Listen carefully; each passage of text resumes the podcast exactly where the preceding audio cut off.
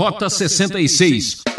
Nós vivemos numa situação em que o homem é pecador, o homem ele tem vários problemas de saúde, você herda, né? Diabetes, calvície, um monte de problema dos seus pais, né? Pedra na vesícula, né? Conheço alguém, inclusive. Ouvinte, nada, nada, nada de crise. No ar, Rota 66, um programa que estuda a palavra de Deus. Deuteronômio é o livro da vez e o professor Luiz Saião tem um assunto muito sério aqui. Entre a bênção e a maldição. Esse é o tema dos capítulos 27 e 28. Convido você a ficar com a gente e descobrir que na vida colhemos o que plantamos. E o poeta já dizia: é, ser desafiado na vida é inevitável. Ser derrotado é opcional. Atenção, que o mestre Saião já está prontinho no microfone. Ouça. Como nós sabemos, o livro de Deuteronômio está estruturado na ideia da aliança entre Deus e Israel. E também o livro é organizado especialmente ah, na sua porção principal, central, depois da introdução e do desfecho, em três discursos principais. E aqui se inicia o terceiro discurso, que é feito por Moisés, conforme o texto da nova versão internacional nos apresenta, começando com o versículo 1, onde lemos: Moisés, acompanhado das autoridades de Israel, ordenou ao povo: obedeçam a toda esta lei que hoje lhes dou.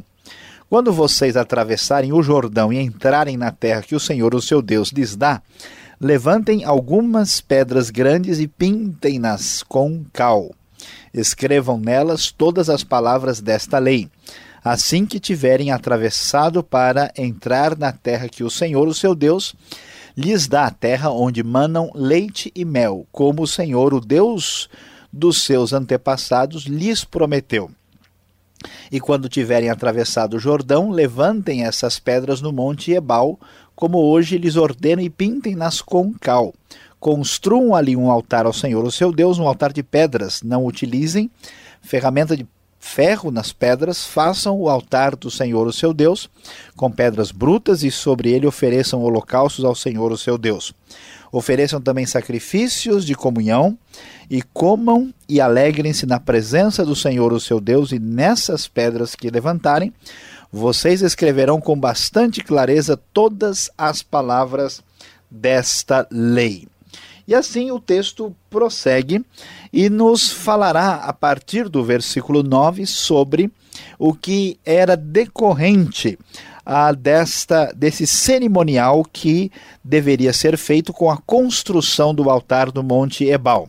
A ideia é basicamente a seguinte: como Deus fez aliança com Israel e essa aliança tinha algumas exigências claras, uma vez que o povo obedecesse às regras estabelecidas por Deus, este povo seria abençoado uma vez que o povo desobedecesse, se voltasse contra as regras desta aliança, o povo tinha sobre si maldições. Por isso, o capítulo 27 é um pouco duro, é um pouco assim assustador, e nós lemos que Moisés, com os sacerdotes levitas, disse a Israel o seguinte: obedeça ao Senhor, o seu Deus, e siga os seus mandamentos e decretos que hoje lhes dou.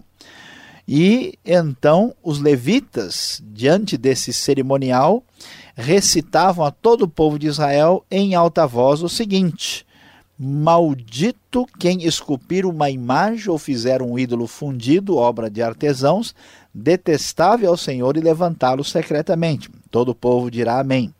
E assim uma lista de maldições aparecem no capítulo 27, e essas maldições envolvem quem desonrasse o pai ou a mãe, quem mudasse o marco de divisa da propriedade do seu próximo, quem fizesse o cego errar o caminho, quem negasse justiça ao estrangeiro, ao órfão e à viúva, quem se deitasse com a mulher do próprio pai, desonrando a cama do pai, quem tivesse relações sexuais com algum animal, quem se deitasse com a irmã, sendo ela filha do pai ou da mãe, quem se deitasse com a sogra, quem matasse secretamente o próximo e quem aceitasse pagamento para matar um inocente e, finalmente, quem não pusesse em prática as palavras desta lei.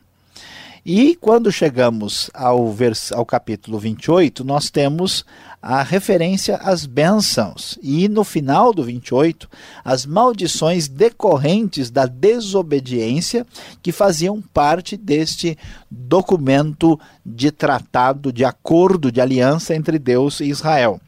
E o texto então nos diz: Se vocês obedecerem fielmente ao Senhor, o seu Deus, e seguirem cuidadosamente todos os seus mandamentos que hoje lhes dou, o Senhor, o seu Deus, os colocará muito acima de todas as nações da terra. Todas essas bênçãos virão sobre vocês e os acompanharão se vocês obedecerem ao Senhor, o seu Deus.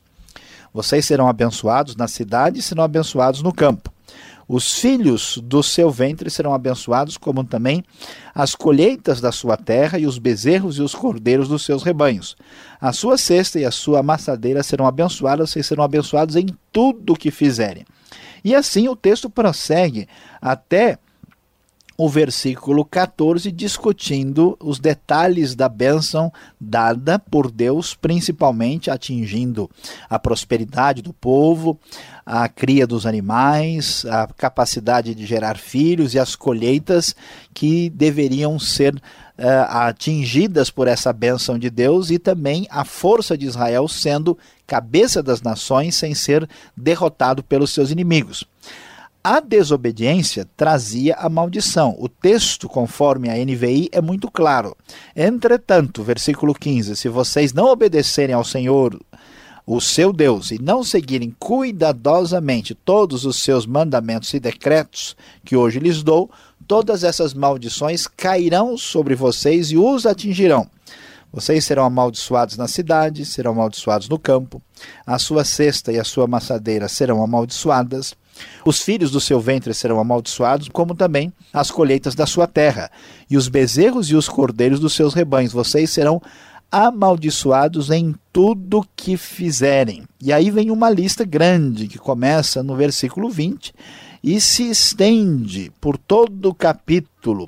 E é surpreendente os detalhes negativos decorrentes dessa maldição que atinge o povo. Veja, por exemplo, o Senhor enviará maldições, confusão, repreensão, encherá de doenças até bani-los da terra, ferirá com doenças devastadoras, febre, inflamação, calor abrasador, o céu será como bronze sobre a cabeça e assim por diante haverá uma grande, um grande sofrimento. As pragas que caíram sobre o Egito vão cair sobre o povo. A vida pessoal de cada pessoa que está nessa relação de ruptura com Deus também será assim. Veja versículo 30: você ficará noivo de uma mulher, mas outro homem a possuirá. Construirá uma casa, mas não morará nela. Plantará uma vinha, mas não provará dos seus frutos. Que coisa surpreendente! Vocês semearão muito em sua terra, mas colherão bem pouco. Os estrangeiros que vivem no meio de vocês irão progredir, versículo 43, mas vocês irão regredir. E o texto é claro: todas essas maldições cairão sobre vocês. Verso 45: elas os perseguirão e os alcançarão até que sejam destruídos, porque não obedeceram ao Senhor, o seu Deus, nem guardar os mandamentos e decretos que ele lhes deu. Essas maldições serão um sinal e um prodígio para vocês e para os seus descendentes para sempre. Uma vez que vocês não serviram com júbilo e alegria ao Senhor, o seu Deus, na época da prosperidade, então, em meio à fome e à sede, em nudez e pobreza extrema, vocês servirão os inimigos que o Senhor enviará contra vocês. Ele porá um jugo de ferro sobre o seu pescoço até que os tenha destruído. É surpreendente, mas a grande verdade é que a atitude de virar as costas para Deus e de desobedecer e de quebrar a aliança deixava o povo numa situação de total desproteção. Observe que Deus livrou o povo do Egito, tirando-os da escravidão. Portanto, agora este povo estava debaixo do senhorio de Deus. Se eles quebram aliança, é como quem rasga um documento, é quem joga fora um contrato e rejeita isso, naturalmente esta aliança está assim, de certa forma, ah, cancelada e o povo está à mercê da atitude de muita vamos dizer, severidade da parte de Deus. E o texto vai terminar a partir do verso 58 dizendo: Se vocês não seguirem fielmente todas as palavras desta lei, escritas neste livro, e não temerem este nome glorioso e terrível, Senhor, o seu Deus, enviará pestes terríveis sobre vocês, desgraças horríveis e prolongadas. Ele trará doenças do Egito, fará todo tipo de enfermidade chegar, e assim então seria o sofrimento do povo. Assim como foi agradável ao Senhor, verso 63, fazê-los prosperar e aumentar em número, também lhes será agradável arruiná-los e destruí-los. Vocês serão desarraigados da terra em que estão entrando para dela tomar posse. Então o Senhor os espalhará pelas nações de um lado ao outro da terra. Ali vocês adorarão outros deuses, deuses de madeira e de pedra, que vocês e os seus antepassados nunca conheceram. No meio daquelas nações vocês não encontrarão repouso, nem mesmo um lugar de descanso para a sola dos pés. Lá o Senhor lhes dará coração desesperado, olhos exaustos de tanto esperar e alma ansiosa. Vocês viverão em constante incerteza, cheios de terror, dia e noite sem nenhuma segurança na vida. De manhã dirão: Quem me dera fosse noite, e de noite: Ah, quem me dera fosse dia, por causa do terror que lhes encherá o coração e por aquilo que os seus olhos verão. O Senhor os enviará de volta ao Egito, ou em navios, ou pelo caminho que lhes disse que nunca mais poderiam percorrer. Lá vocês serão postos à venda como escravos e escravas, mas ninguém os comprará. É muito dura a palavra que aparece nesse texto mas ela é a expressão da verdade. Sendo Deus o Senhor, poderoso, dono dos céus e da terra, criador de tudo, e o povo estando numa aliança com ele, se tiverem a ousadia de desobedecer como tiveram, naturalmente o que poderia se esperar é muito sofrimento, muita dor. Repetem-se aqui o conceito que aparece no Novo Testamento, que é horrível cair nas mãos do Deus vivo, porque esta afronta contra Deus certamente será punida de maneira muito severa. Por isso, tenha temor no seu coração, saiba que com Deus não se brinca e você Preste atenção na sua vida para que ela seja sempre abençoada. A ruptura, o distanciamento de Deus e a desobediência só poderão trazer sofrimento ao ser humano. Por isso, volte-se hoje ainda plenamente para o Deus verdadeiro.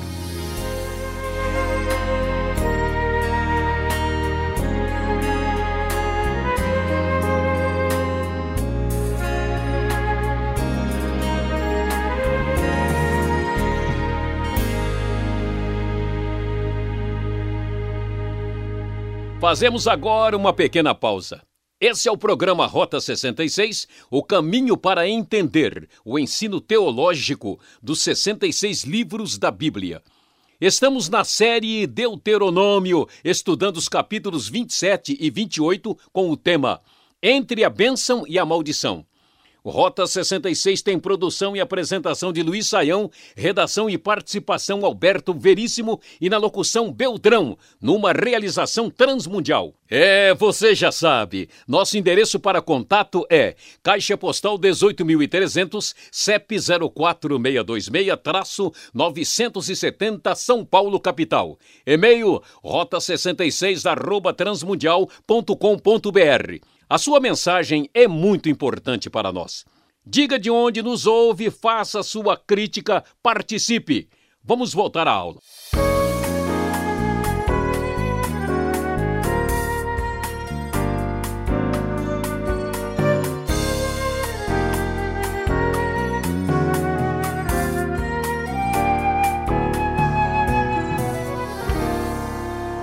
Agora sim, chegou aquele momento que você estava esperando, né? Perguntas. Que será que podemos perguntar ao professor Saião? Um texto difícil, muitas situações estranhas. Professor Luiz Saião, o que pode atrair maldições para o povo, como nós vimos aqui no capítulo 27 e 28? É, pastor Alberto, a questão assim é, é o que de fato estava trazendo maldição, ou seja, quais eram as áreas eh, de comportamento que de fato deixavam Deus muito aborrecido com o comportamento do povo.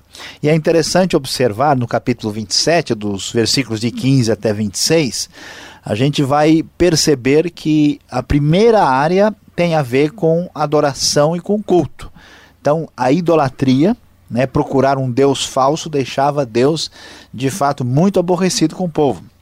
Depois, nós vemos uma atitude de pecado familiar e social.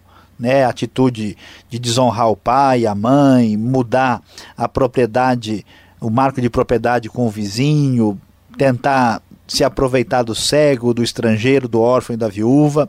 Então Deus detesta o pecado, vamos dizer assim, religioso, né? o pecado uh, social e também, a terceira categoria, o pecado moral.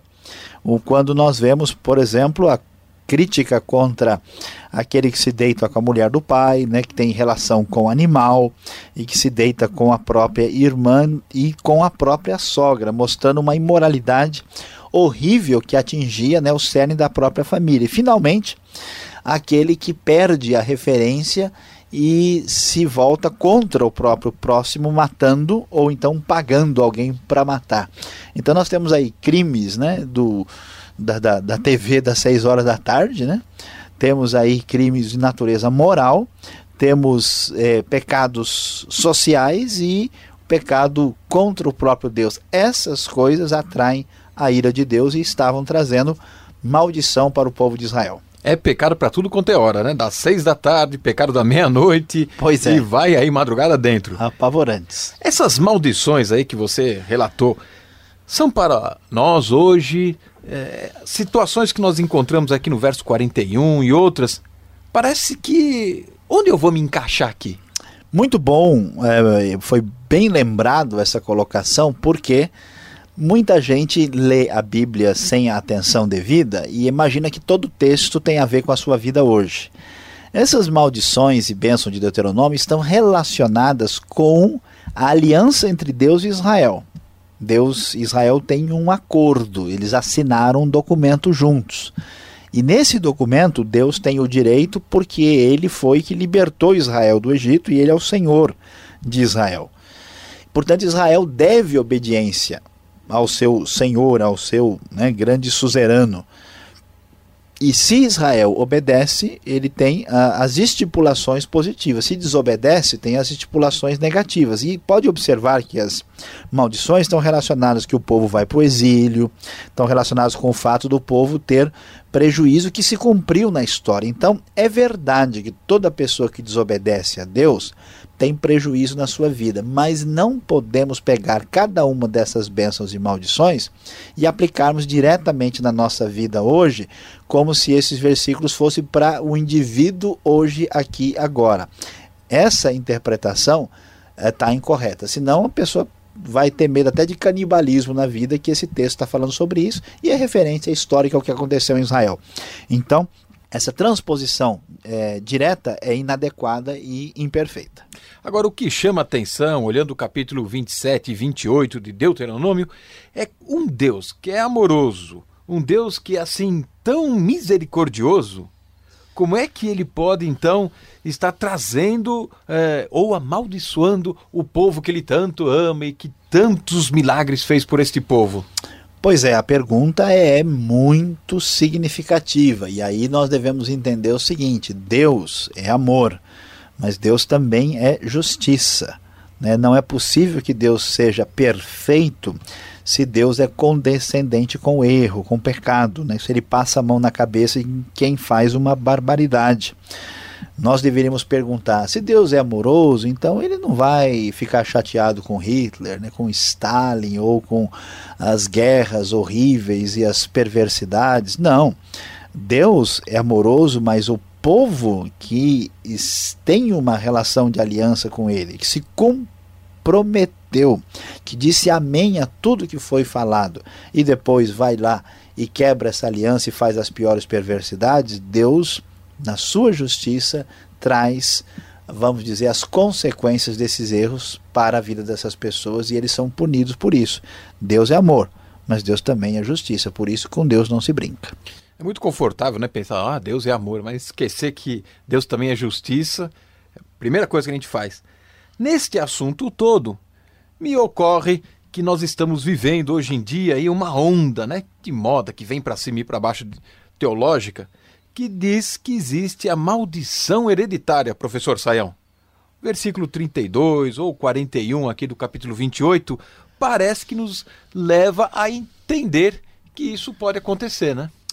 Olha, pastor Alberto, existe uma ideia ah, ah, no próprio Antigo Testamento, na lei, na aliança, né, de que Deus, por exemplo, ele visita no sentido de que ele uh, traz eh, julgamento da iniquidade, da, do pecado no filho até a terceira e quarta geração. Existe uma ideia de que o pecado é tão forte, tão poderoso, que ele atravessa os domínios do indivíduo e atinge outras pessoas, inclusive a geração. Mas a ideia não é exatamente uma maldição hereditária. A questão é que se eu fiz alguma coisa, por exemplo, a pessoa, a mãe fumou na gravidez, o filho nasce com um problema, né? Eu fiz qualquer coisa uh, que levou a minha família a aprender errado e essa pessoa vai sofrer por isso. Ah, existe, claro, que uma herança negativa de problemas que nós temos dos nossos pais. Nós vivemos numa situação em que o homem é pecador, o homem ele tem vários problemas de saúde, você herda, né? Diabetes, calvície, um monte de problema dos seus pais, né? Pedra na vesícula, né? Conheço alguém, inclusive, que não faz tanto tempo andou tirando uma aqui com a gente, né? Ah, e, e isso é um problema e que ninguém que diz que existe maldição hereditária consegue cancelar, né? A gente envelhece, tudo acontece, a gente fica enxerga menos. Agora, uh, o fato de tentar entender que todos os nossos problemas e pecados têm explicação a partir dessas maldições, isso é incorreto. Né? Os nossos problemas às vezes têm origem genética e só vamos resolvê-los na ressurreição.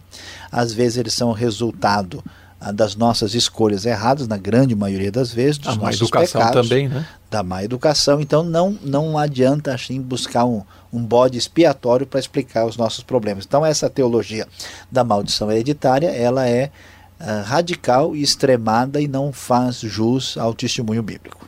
Tá certo. Saiu muito obrigado pela explicação. Você é nosso convidado para agora participar da aplicação do estudo de hoje.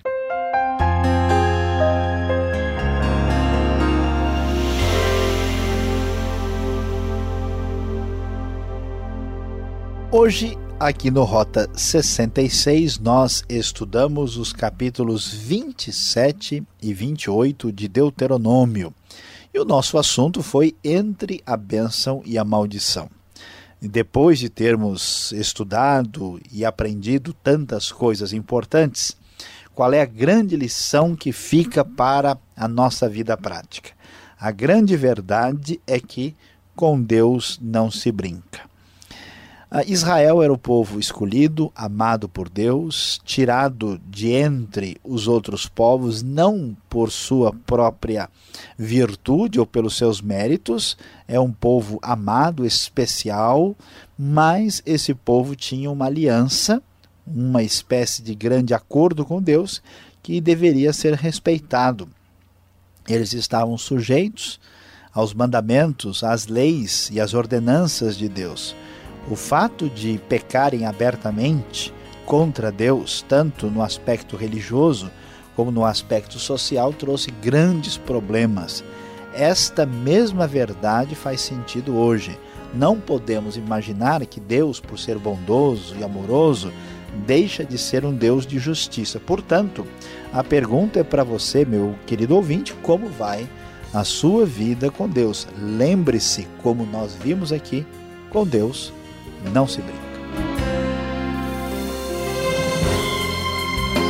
Por hoje é só. Programa Rota 66 volta nesse mesmo horário e emissora. Mais informação sobre esse trabalho, acesse o site transmundial.com.br. E aquele abraço.